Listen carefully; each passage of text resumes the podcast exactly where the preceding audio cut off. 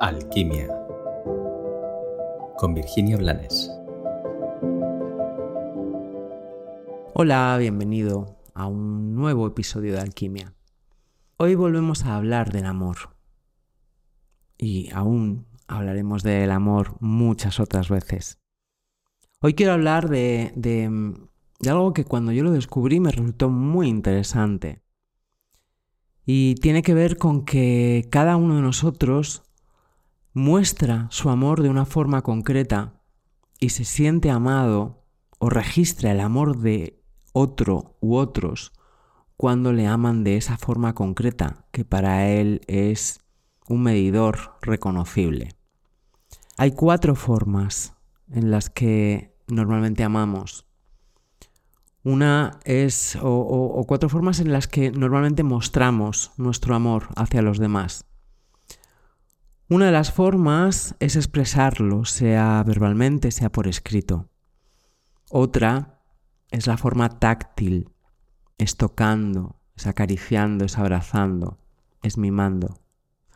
Otra es la servicial, es el estar atento de las necesidades que pueda tener el otro para cubrirlas, para hacerle la vida más fácil, para que el otro se sienta cuidado, para cuidarle. Y la última es la obsequiosa, que es la de esas personas que se acuerdan de ti al ver algo que consideran que para ti sería especial y te lo compran y gastan su dinero en hacerte llegar eso que es importante. No hay una mejor o peor, simplemente son formas distintas. Lo interesante de esto es que entre parejas, si no tienen en común la forma de de hacer sentir amado al otro. O sea, si uno es obsequioso y el otro es táctil, el táctil no va a valorar del todo esos regalos que recibe.